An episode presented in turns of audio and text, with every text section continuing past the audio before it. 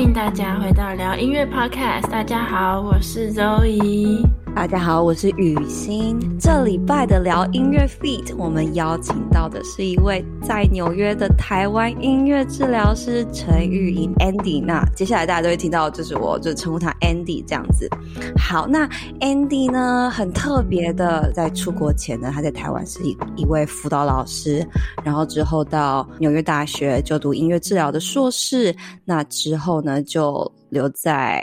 就一直留在东岸，留在纽约工作。两年前，在二零一九年的时候，从 Leslie 取得表达性艺术治疗博士。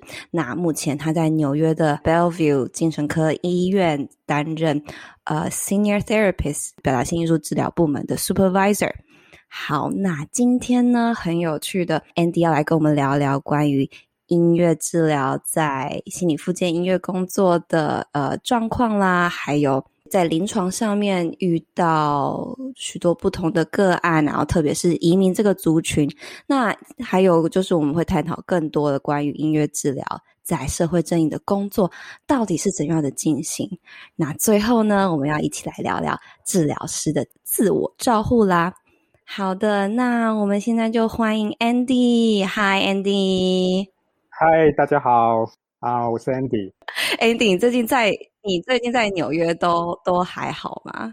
还可以啦，就是去年一年整个疫情状状况压力是蛮大的啊，不过啊也经历过来了。那那最近啊纽约这边呢情况也比较稍微和缓一点，相对来讲稍微好一点。那我个人的话也也还好，整整一年了耶，所以。对，整整一年调试到现在是 OK 的。对啊，而且那个压力是到处都很大，就是不只是社会上压力很大，医院里面不知道你在精神病房里面是有什么不一样的变化。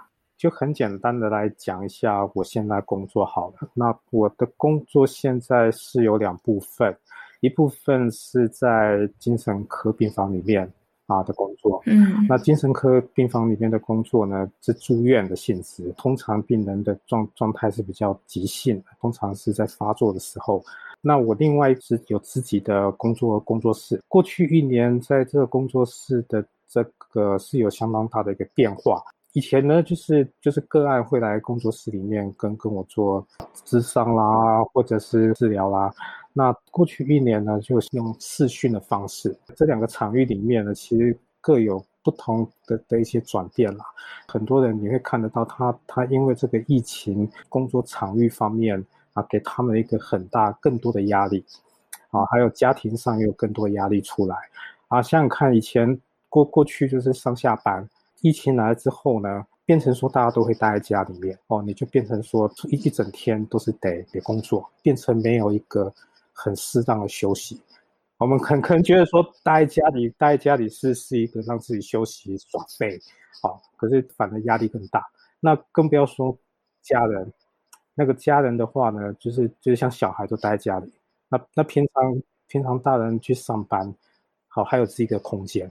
接到个案，然后还有看到在在那个住院治疗里面的，也有看到这方面的个案有相对的增加。所以，Andy 刚刚说的比较多的情况是你就是 private practice 接案的这些个案的状况吗？还是都有，两边都有，两边都是，两边我都有看到这样的情况。那是在 inpatient 这方面。也有看到，嗯，听起来就是就是病人都是受到这个大环境的影响，然后出现相当类似的这些症状，就是两个听起来这么像，可是他们又是两种不同样的 setting。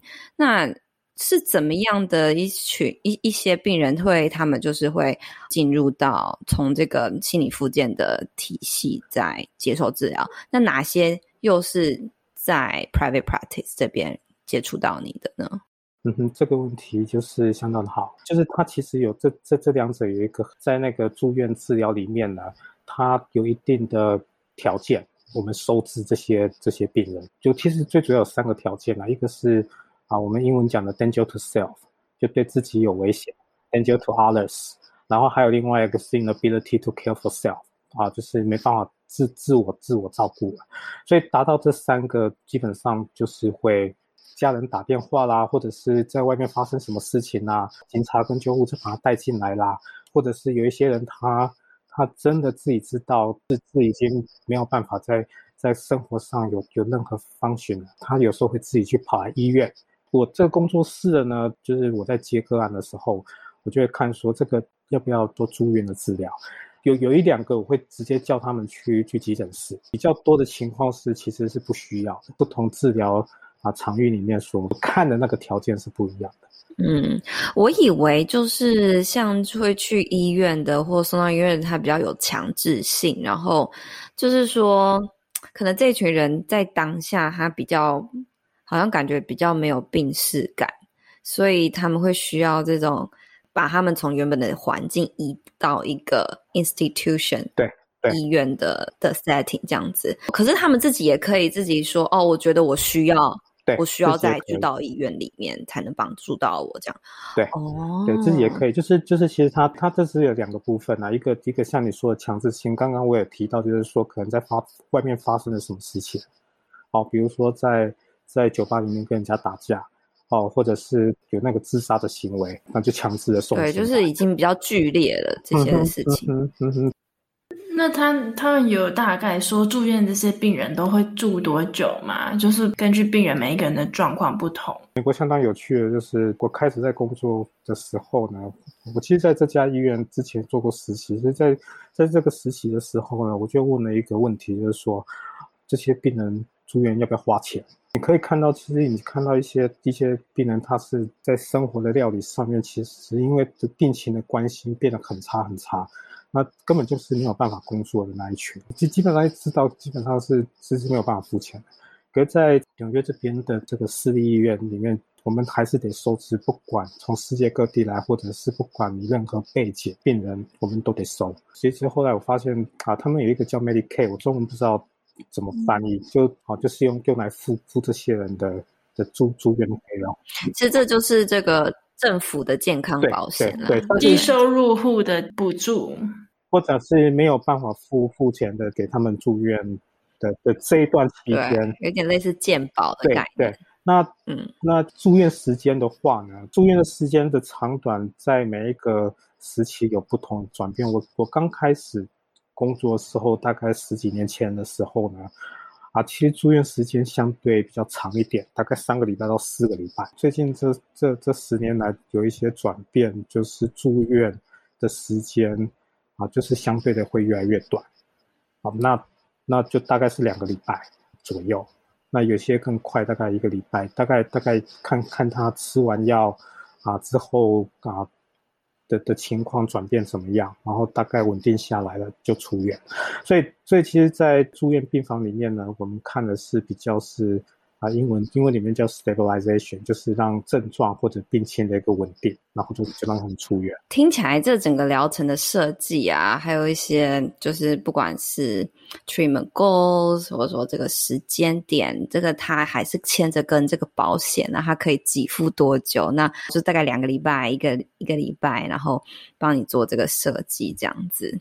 那说这个到底效果到底能多好，或持续多久？那个。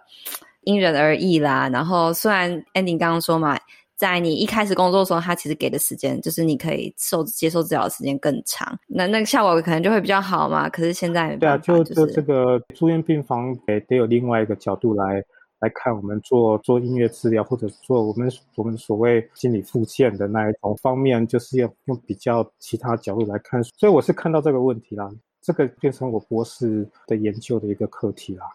哦，就是如何在这个短的时间里面，然后来来看看用什么样的角度来看我们在治疗师的工作。我其实有一篇文章叫 Single Session Improvisational Music Therapy，因为你两个礼拜里面一定会有人出院，一定进来住院，所以啊进进出出之间呢，我我讲的是是团体团体治疗的这个模式来看的话。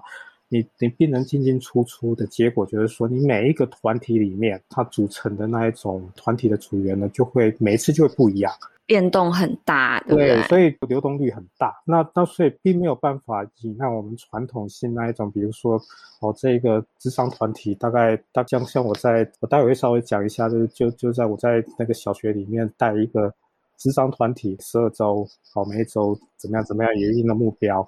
这个住院精精神科的的病房里面没有办法这样因为每每一次的团体成员的组成呢是不一样。那对我来讲呢，我为什么讲 single session 就是单次团体的这个概念呢？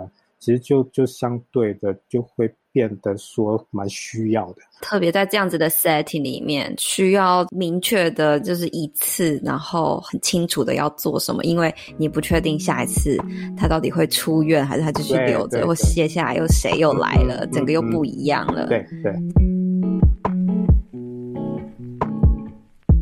先跟大家讲一下，在我们开录之前呢，我太多问题了，然后。我就是稍微问出问题，可是呢，我自己又说，Andy，你现在不要告诉我，你等一下，等一下我们开录的时候再跟我一一次说了，你说完你的故事好了，那就我们就从故事的最一开始好了。你还在台湾的时候，你是一位辅导老师。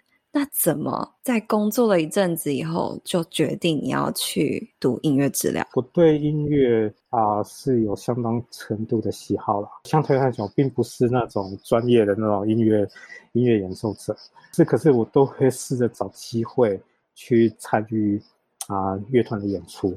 所以 Andy，你说你拉小提琴，对不对？你是很小就开始学，对，很小，是小时候就开始学。对，小时候就开始学，就是会拉。那很厉害，很厉害。太谦虚了啦！你应该是那那种练功练很久的那种人啦。可是，就是说，就是有一个变成一个喜好啦。职业的演奏者，那那那真的还是差得很远很远这样子。相对来讲，我是就是有对音乐有有一种喜好。那我读大学的时候呢，啊，我就是以前以前叫做国立台北师院，那里面那个初等教育学系里面有一个啊辅导组。那我就是去去读那个辅导组的，就那个时候在台北师院里面，音乐治疗跟艺术治疗的一门课，那时候我就去修那门课，那那是萧斐林老师，然后那个时候是我对音乐治疗有一些初步的认识，就是师院毕业之后，那分发到一个代班的老师啊，那代代班老师之外呢，其实我也在辅导室里面有有一些啊心辅的工作，啊，那辛苦的工作有一对一也有团体，那我在。我在团体的时候呢，我就加入了一些音乐的元素啊，比如说用讨论的歌曲啦，然后用一些简单的乐器演奏啦。那我发现这个这个音乐治疗我也是似懂非懂的，然后也也也用我自己的方式去做。在在那个时候，我就会觉得说，其实音乐会把那个孩子他另外一面，他们他们不想讲的部分，把他们引出来，这样是孩子对音乐的反应，说出他他们平常较不会说的话，比如说一些歌歌的那个的那种感受，然后他们会会稍微就就是讲的更多出来。对音乐治疗这一块，我就觉得，我就那个觉得说说 OK，我要去学这一块，这样过程就是带领到到音乐治疗这边来。但是 Andy 那个时候，除了肖斐林老师以外，你还有遇到其他音乐治疗师吗？这个那个时候还是呃音乐治疗的发展还是蛮初期的一个时候吧。嗯，现在比起来，可能资源就更多了一些。比如说市北他们就有一些学程，师大也有什么进修推广部之类的。那个时候真的资源都很少很少。那时候如果你要去读，是一个很大的。决定跟勇气，哎，我也不知道哎，因为那个决定相当大的一个决定。我我那个时候当老师的时候，你知道，在在台湾当当小学老师，其实相当啊稳定的一个工作。你你让我现在回想起来，我也不知道那时候是为什么会下这么大决定这样子。因为毕竟那份工作其实是蛮稳定，那也给我蛮大的空间可以去做很多事情。我不知道哎，说实在，就觉得说想要来学要学这个音乐治疗。然后就申请，然后就申请几家学校。那那那纽约大学，其实那个时候我也不知道纽约大学是怎么样的背景，我大概知道，就就是比较偏 center，那我也就来了这样。所以就是这这个过程啊，所以对那那个时候下的下的决定是真的是蛮大。听起来 Andy 就是一个跟着你的心走的一个人 你的心叫你做什么，我们就去做看看。对不对？如果你想很多，人就说啊，这么稳定，我要放弃吗？嗯，不要，嗯嗯，可能会想的比较多。当然有那个过程啊，当然有那个过程啊。可是最最后还是决决定决定过来念这样子。工作上面你就体验过有一点就是用音乐的介入嘛，所以你就又更好奇关于音乐治疗，就就接下来就申请，然后这过程都还就该辛苦的辛苦，那最后也就被纽约大学给录取了，这样。那时候你还有在想要去那其他地方，还是就是心之所向，这个是你想要去的地方？那那那个时候，肖培老师是纽约大学的哦，对、啊，就跟着老师，自然而然当然以以纽约大学为首选了、啊。他们的那个名声也很不错，那加上老师的教学有有吸引的话，那去纽约大学，纽约大学很棒。当然了，对啊，对啊，对啊，而且又是真的，对不对？就就是这个城市这样子，非常吸引人。嗯，对啊，当年应该是一个非常，就是在启程前，应该是一个非常兴奋的心情吧。对啊，对啊，大家也充满期待这样。到了纽约大学开始学音乐治疗以后，跟自己一开始的想象有没有差很多啊？是有一些跟跟我所想象的不太一样，因为我在想的音乐治疗，它的那个教学法。我一开始的时候会有一点适应的过程，可是在这个适应的过程里面，其实我发现纽约大学给我的那种新的体验是更广。除了除了在治疗的这这种方式、治疗的这种介入的的探索以外呢，那那其实对我自己也是一个蛮蛮蛮深刻体验，更更了解我自己多一点。Andy 要分享一个。嗯，在学生时期就是印象非常深刻的事情嘛。印象蛮深刻，其实就就就是有一门课，improvisational group，一进去之后，那个每一个团体，他大学他其实我觉得这个相当相当特别。然后我觉得在在这个这个过程当中，我也学到蛮多的一门课。他他这门课就是啊，每一个每一个学生就是参加一个团体，就是音乐治疗团体。那这个音乐治疗团体里面呢，那那个老师他带的方式呢，就真的就是以音乐即兴演奏为主，在这里面再写一些东西啊，一一些记录来来做讨论。那这个过程当中我，我我印象最深刻就是说我第一次参加这个团体的时候呢，我真的不知道我要干嘛，非常迷惑在那边，就会困惑。没有要给你架构，也没有给你任何指示，看你要干嘛。对对对，没有任何空到一个你不知道自己要干嘛。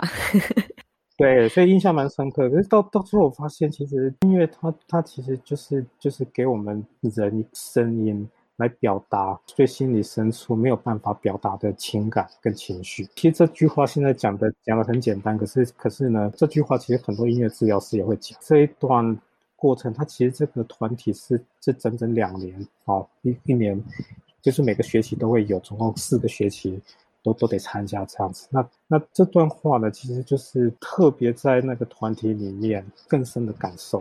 所以你说印象最深刻，可能就是在学校里面，就是就是这一段，我觉得印象蛮深。嗯，是因为感受到说自己真的把自己从来没有表达过的这样子的声音。不管是被人家听见，或者你自己听见，第一次听见自己有那样子的一个声音，这样子。对，最主要是是从一开始非常困惑的一个状态，最后发现这这这个四个学习的团体中间所感受到的自我了解，或者在里面也学到相当多。我我现在也会在个案上面，或者在这个工作上面的一些技巧，也很多都是在那边慢慢的这样子摸索学到。我真的是不能同意更多。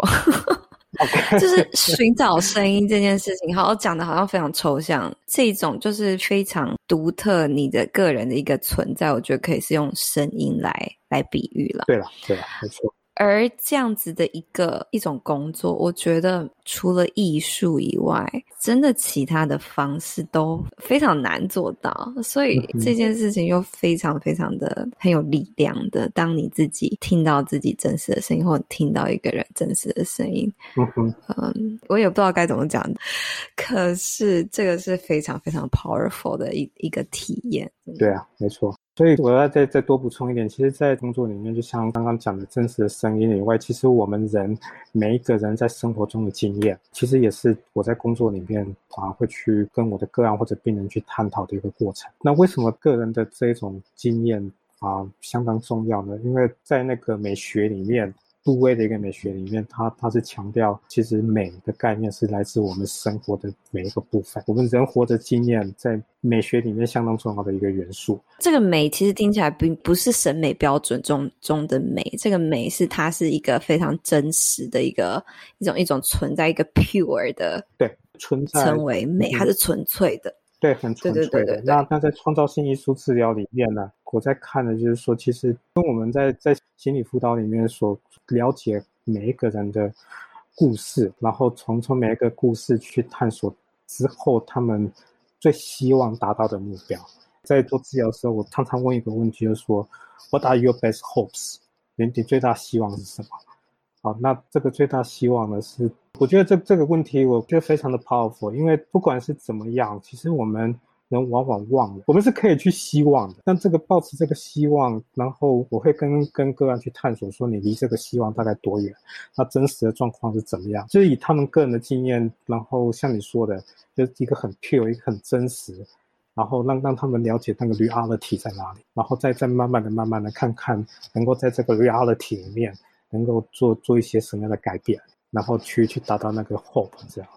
听起来这一切都 make sense 了。就是 Andy，你是一个非常喜欢音乐的人。就先不说你后来什么科目比较厉害，还是读了什么东西，还是你到底是不是音乐人，这些都不说。你非常喜欢音乐，也就是代表另外一面来说，你对于美的这种体验，就是这种深刻的经验，非常的吸引你。那。就也一路让你学习了音乐治疗，然后在这一份工作里面，尤其就是在这样子的 setting，精神科的工作场域，可以让你更多的去探索关于这一块。不管你可以说它叫治疗，它叫人的经验，它叫美的经验，就是觉得你有你很个人的一些定义啦。我觉得对，就是对对于你自己工作的这个描述，对于你来说，音乐治疗是什么？这样。对啊，就就像就像我工作的一些理念，其实也跟我所所经历的经经验有关系啊。那比如我新我我是读辅导组的。那那做辛苦的工作，那这这个部分工作就占占了我工作理念里面有相当大的一个部分啊。当然音乐喜好啦，然后对于我的一些过往的研究啦，相对的影响。所以其实有很多东西，就像就像我刚才在回到那个概念，其实很多时候要探索，就是每一个人声音，那那更进一步来说，就是每个人啊自身个人的一个经验。嗯。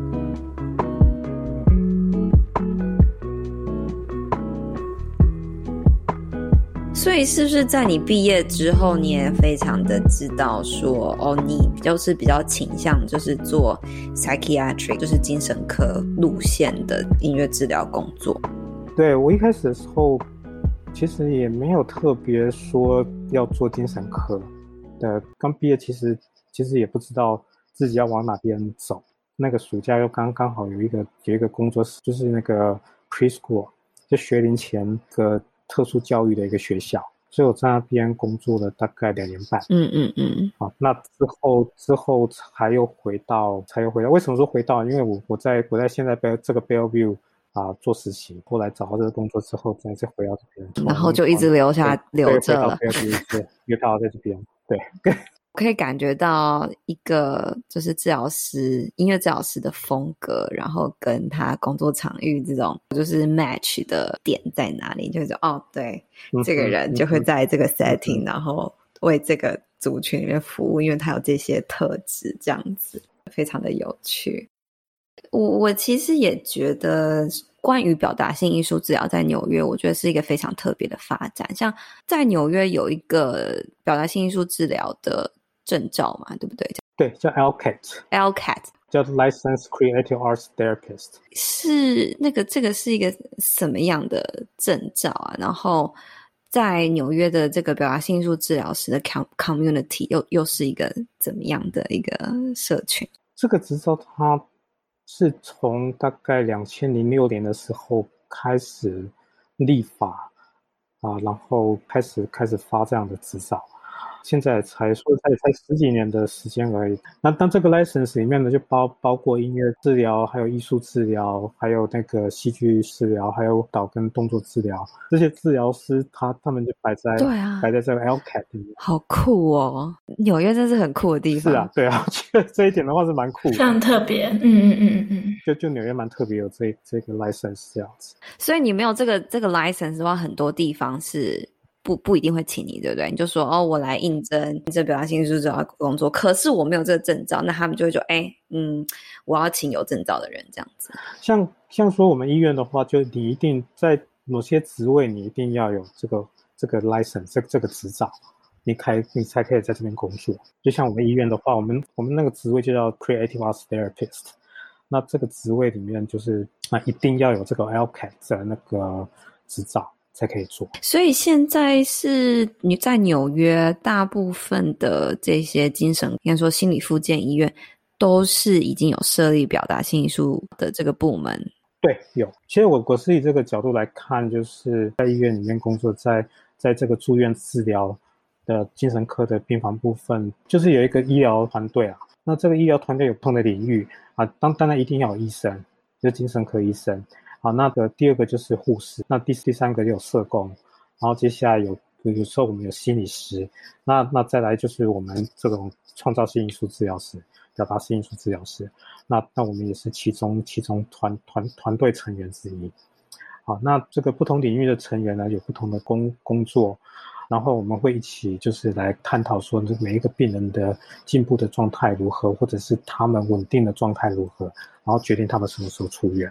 再再更进一步说明的是呢，就是就是在这个精神科住院病房里面，最重要最重要的治疗还是药物的治疗。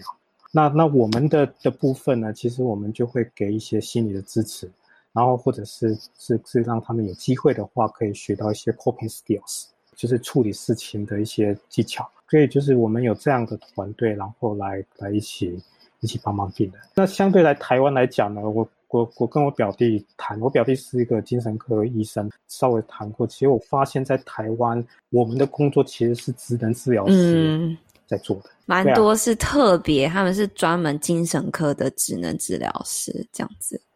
对，所以比较是是这样。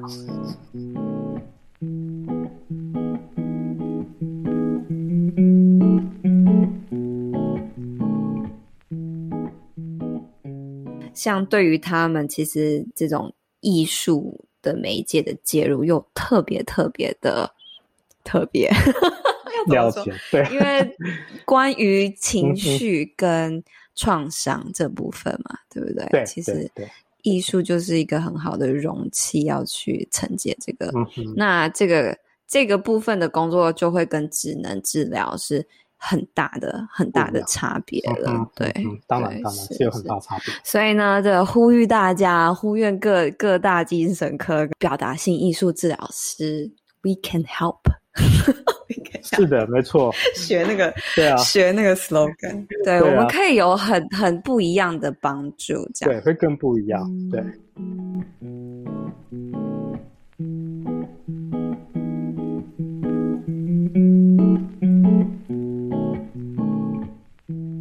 Andy 真是一个太客气的人，客气，真的很客气。我觉得，其实，在治疗过程当中，其实是一个团队的。的努力啦，所以不管怎样，其实在在我做 private practice 的时候，其实我看到病人的进步。我觉得我的工作是引导病人去让他去扩展，他们可以寻找帮忙他们的，比如说是资源呐，寻找他们可以接受帮忙的资源，只是帮帮忙他们这样子。刚刚的回到说，去探索他们生活的经验，那每一个生活经验其实有他的资源在，有他的。嗯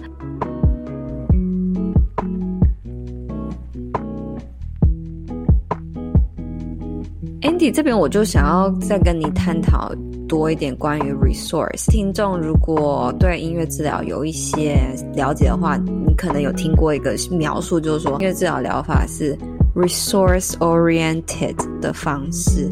那那到到底这个是一个什么样的什么样的意思呢？然后其实这样子的一个描述，音乐治疗师会很常来形容我们自己的 approach 的方式。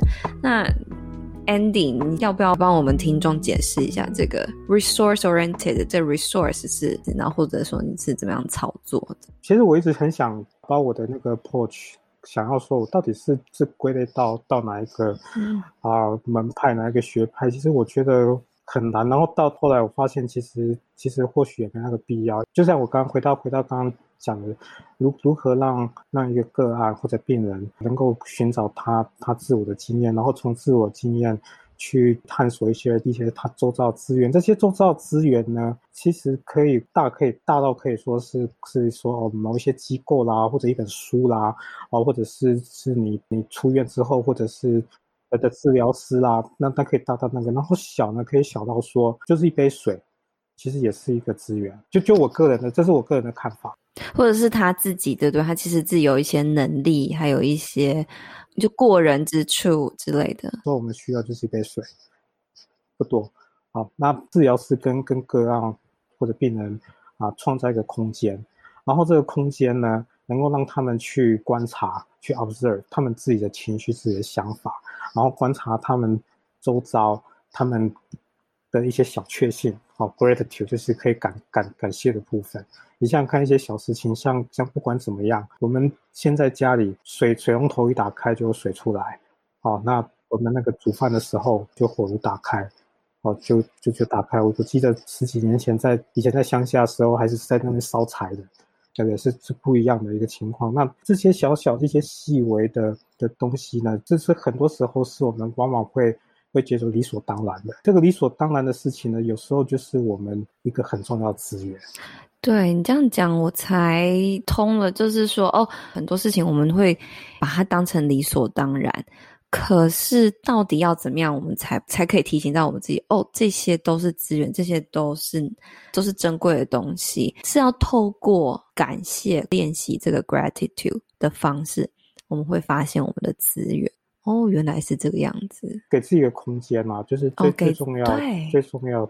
感谢就是给了一个这样的空间。治疗是创造是一个空间呐，不管是多久时间，时间可以创造空间。要短短的三十分钟，或者是一一个钟头的的 session 啊、呃，不管多久啦，即使是只有一分钟安静的时间，其实也也是可以做到这样的练习啊。这真的是一个练习耶，好好有趣哦。对，算是一个练习，算是一个练习。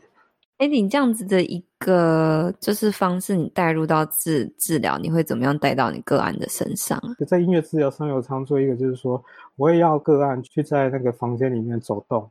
然后去找到可以敲出声音的的地方，或者物体或物件，不管像桌子啦，或者像像墙壁啦。那当然我会提醒他不要破坏。那这个就是音乐啦，嗯、对啊，就就就找出找出各个角落各个角落的、嗯、的，比比如说对墙啊桌子，在我在做一些处理，音乐治疗上面的处理，比如说我我我吉他会会会弹几个和弦啊，或者是或者是我会。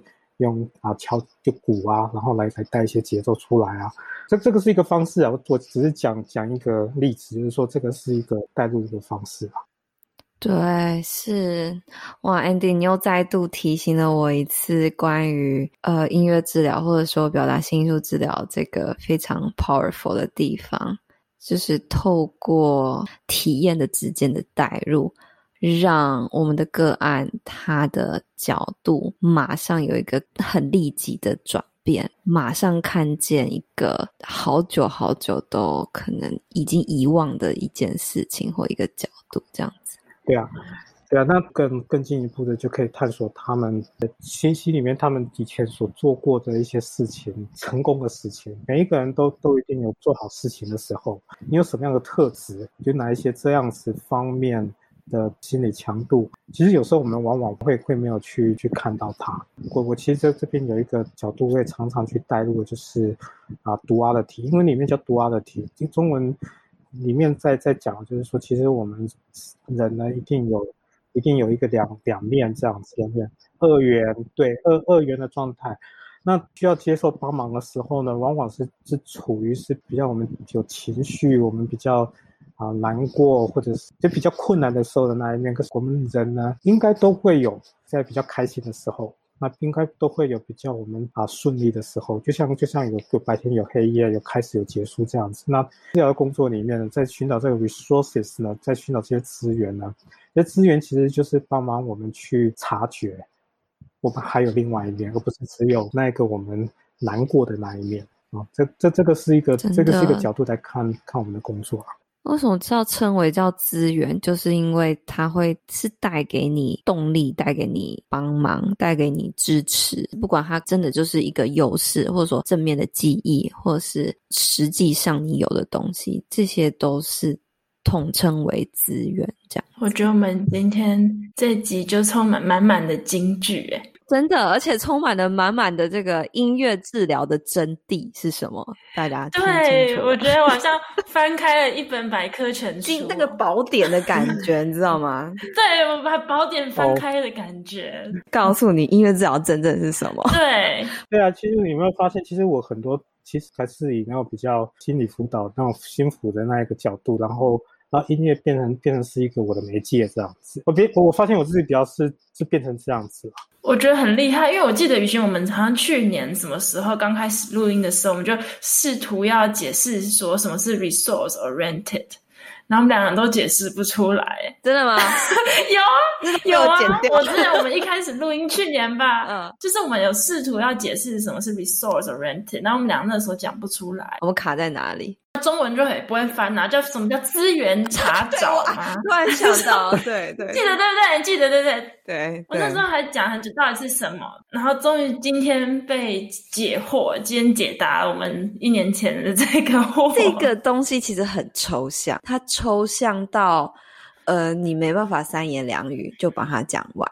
这样子，啊、真的，哎，这个词就是要花这么久来解释。就就其实就就刚刚又回到刚刚回到那种自我经验的探索了，就是帮帮忙个案自我经验的探索察觉。不管怎么样，我们常常讲 trauma trauma，还有那个 pain，就是其实这些都是我们人的生活经验，创伤跟痛啊，对，这些不是只是单纯只有身体上面的、生理上面的伤跟痛。嗯哼，嗯哼。对，它它它其实是我们生活经验的一部分。那那这个讲到这个 resources，它其实并不是只有正面的事情是 resources。其实很多时候我们所遭遭受一些创伤跟痛，甚至来讲好了，讲到那个 anger 这件事情来讲的好，嗯，好难哦，这好深，不不晓得在临床上要怎么利用这件事情，嗯、因为我觉得。这个很 tricky，对，很 tricky，很 tricky，对吧？我们都太菜了，我们都是菜鸟。对啊，很 tricky。这其实我我一个感感觉就是说，其实当当个案他在他在表达他的愤怒、他的焦虑的时候，他他往往是在是在表达他所藏在他的肌肉或心里面。比如说，我们生生气的时候，我们肌肉是会紧绷的，身体的记忆。这个的话呢，对我来讲，嗯。或或许也是个个 resources，有有时候我们焦虑的时候，其实并不完全是是坏事啊，因为我们焦虑的时候，我们才才会保护自己，有有更多的对自己的一些要求。这这个其实相对来讲也是一个 resources 在那边啊。那如何看待这个呢？其实跟我们的个案在讲的一句话，比如说像像 trauma 跟跟 pain，它其实是没有办法去避免的，inevitable。就是因为在在我们成长的过程当中，我们会会多多少少有一些经历，那这些经历这些经历会给给我们有一些，不管在身体上或心理上会有一些回忆在。那这些呢，我们是没有办法去避免的。可是呢，如何去承受是可以去选择的。Suffering is optional。这个其实就就是就是我我我在讲说，如何把这一些遭遇过比较负面的能量或者是情绪，如何让让它。也也算是一个资源来看待，这就是我们治疗师工作里面所要所要去做。那当然，这个这个是蛮 tricky 的，我我该知道，这非常 tricky。这就是看治疗师的功力在哪里了，真的。个案其实治疗师，治疗师其实是另外一回事，可是要看个案他愿不愿意。最主要还是以个案为主，因为治治疗师，治疗师，我觉得治疗师我们最主要的工作。最主要的工作并不是要要我们多厉害的要帮忙他们，而是我们最重要、最重要对我来讲，去创造一个空间，能够让帮助他们引引引导他们去那个发掘他他们自我的经验，然后从自我经验当中，然后来来给他们一些 guidance，然后让他们去衡量要怎么样去去走，然后就让这样子一个 transformation 一个转变的一个状态就发生了，它是让它发生的。呃，这就是我所说的这个，我觉得非常厉害的地方，就是了解了解了解，就是你知道这个不是这样子，就是 对对啊，对啊，我讲不出话来。对啊，没有我我刚刚听完就真的觉得我们还有一段很长的路要学，对，就觉得实在是自己太菜了，很厉害。哦，OK，Andy 真的是谢谢你这个啊。就是给我们这个示范啦，示范给我们两个菜鸟听，真是学了学了很多。这个这样子，不要这样讲，我我这次讨论相当的帮助，就是就是对对我而言，其实啊，就是分享我的工作了。谢谢了。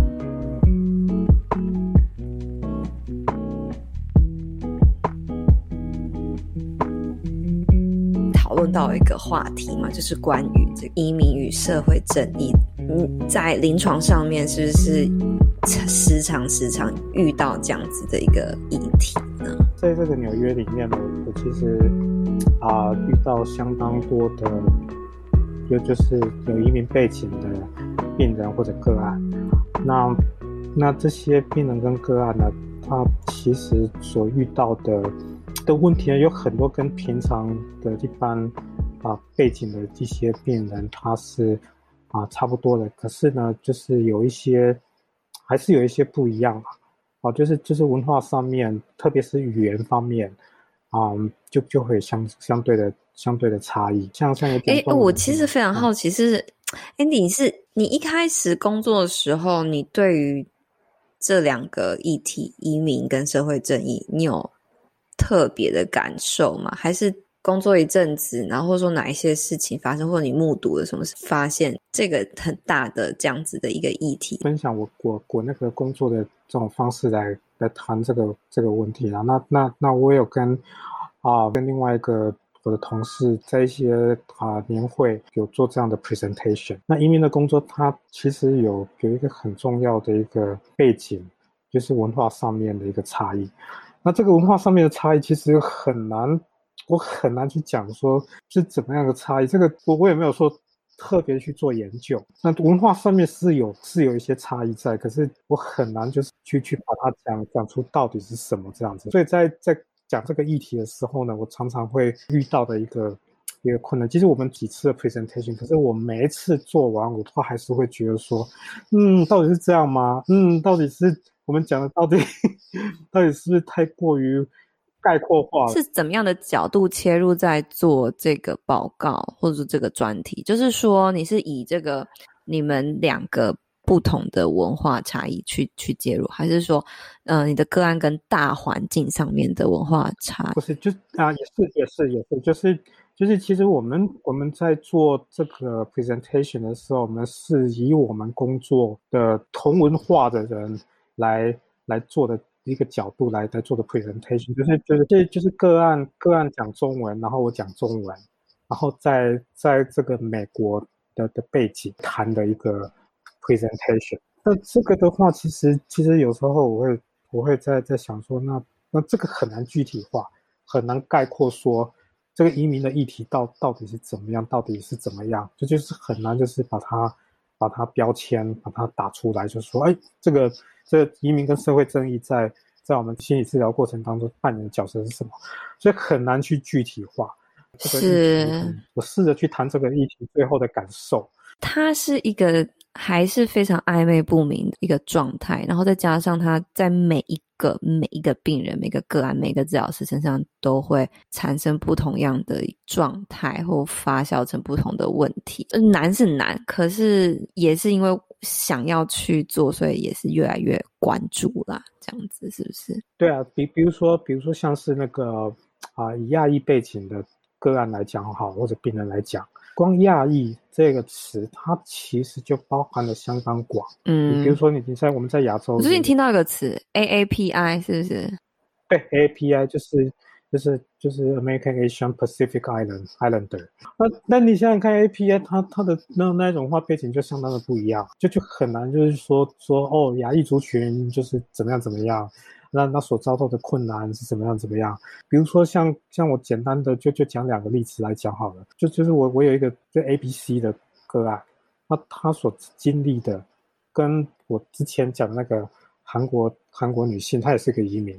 哦，完全不一样。A、B、C 跟一个是连英文都讲的不顺的一个移民，这个完全完全不同，就完全不一样。那跟这个 A、B、C，他他其实也不算是真的是移民的这些这些问题，他他所遇到的问题，像那个像 AAPI 在讲的，他其实最近这个 Asian Hate 就是而兴起的这个这个讨论，就到底谁是 Asian，就到底谁是亚洲族群？对啊，然后其实其实这个多多少少一直都有啦。真正遇到歧视是一个，让另外一个在英文里面有一个词叫做 microaggression，对，就是比较 microaggression 这个中文，它其实也不是真的是歧视，可是它就是就是会会多多少少在在生活当中。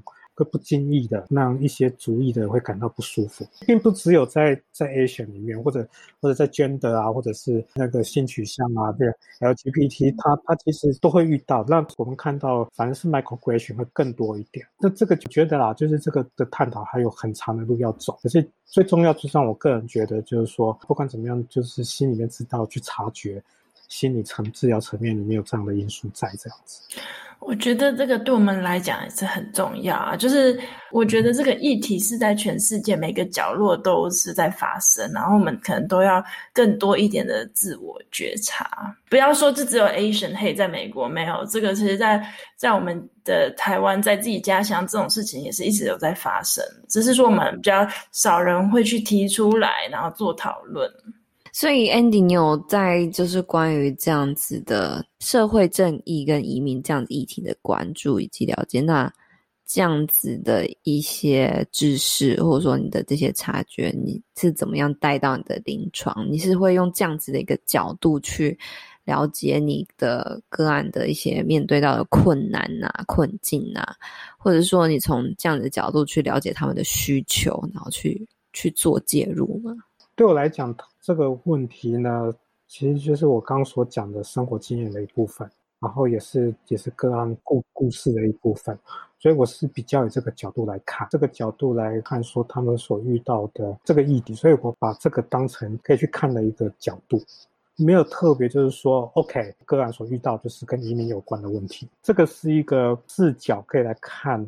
这个心理治疗的的过程，并不代表就是说把整个 focus 放在这上面，它还是我们人生活中的故事的其中一个部分。然后我们如何有这个方向帮忙我们的个案和病人？是，所以你在你每次的专题演讲、你社会正义的演讲，你想要传达的讯息，就是你想给他们的 take away 是什么？让那个听众能够知道说啊，最重要其实很多。病人心理上面的一个问题里面呢，很多或许是跟他们在移移民过程所经历的是有关系的。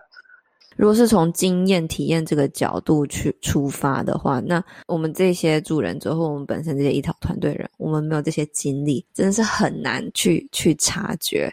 可是虽然说我们比较没办法察觉，可是另外一方面我们要做的工作就是我们要。去教育我们自己，我们要去提醒我们自己关于这件事情。嗯哼，有这样子的因素在。对啊，因为这个其实真的发生在全世界，只是说我们真的大家要用另外一种角度来关心这一群人。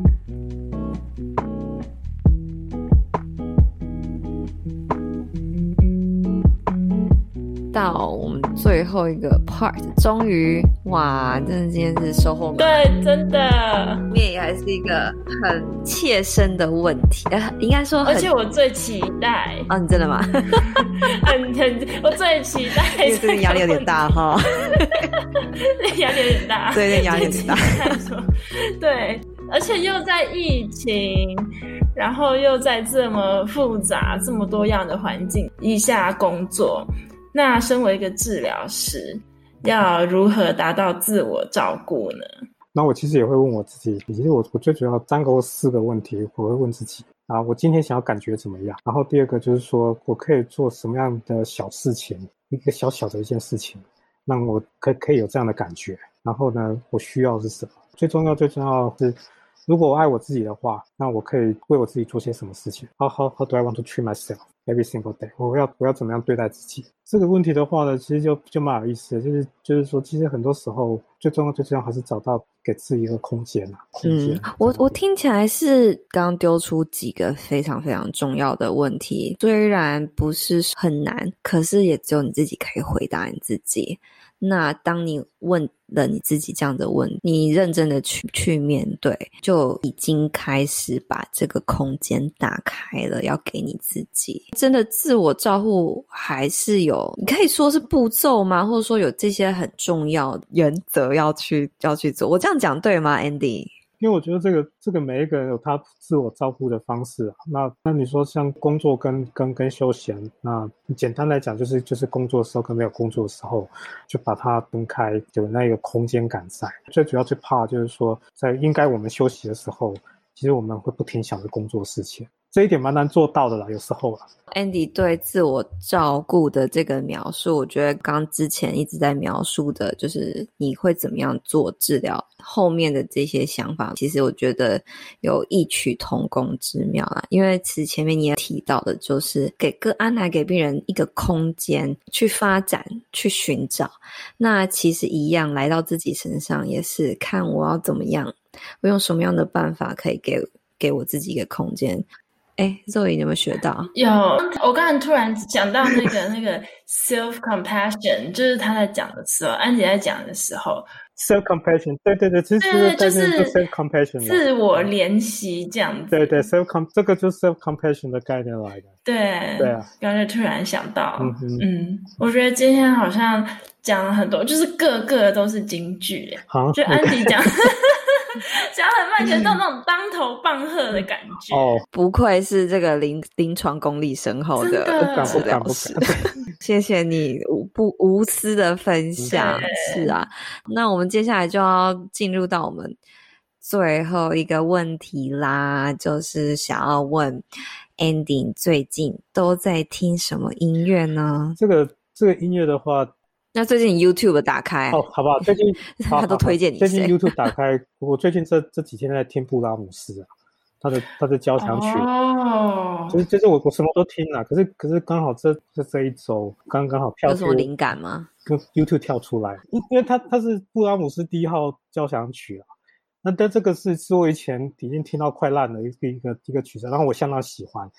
尤尤其他那个第三乐章蛮有趣的，他那个旋律的线条上上下下的，那 copy 前面转过来这样子，蛮蛮蛮有趣的。那刚刚好了，因因为我我很多都听了，像像我也蛮喜欢周杰伦的，反正很很多我都听。那其实音乐就是非常非常有空间感。对对对，刚聊的空间，我现在又突然听我突然突然又又想到。对啊，然后然后那个 YouTube 就蛮有趣的。其实现在现在听音乐媒介都是以 YouTube 为主，这跟个案做。做 session 的时候，有时候做做这个 music listening 的时候，就是其实真的好多歌，这个、嗯、这个歌真的是听不完，听不完的，真的是好多歌。啊、Andy，那你最后你还有什么想要跟大家说、跟大家分享的呢？我很高兴跟大家今天能够在这边分享啊、呃，我的工作跟跟我的想法。那也谢谢。谢谢 Zoe 跟跟雨欣，哎，给给我这么客气分享。对呀，是我们要谢谢你吧，拜托 Andy，怎么让你谢完了？那个，然后让听众能能够对表达心意，因为你想想看，我们这个的那个名字，其实就还有很多的不一样，还有 Creative Arts Therapist、Expressive Therapist，还有很多不同称呼，可是希望。就短短的这这个时间，一个多钟头，是一个钟头时间，能够稍微给各位有一点点是我们的工作的一些了解。谢谢 Andy，不会，谢谢。好，那所以如果大家有任何问题啊，还有什么想要跟呃想要询问 Andy 的话，嗯，联络 email 信箱我们就会放在 show notes 里面。如果大家有需要的话，可以点开参考。好，那我们今天就先聊到这边喽，谢谢 Andy。好，谢谢，谢谢 Andy，，大家下次见，拜拜，拜拜。拜拜。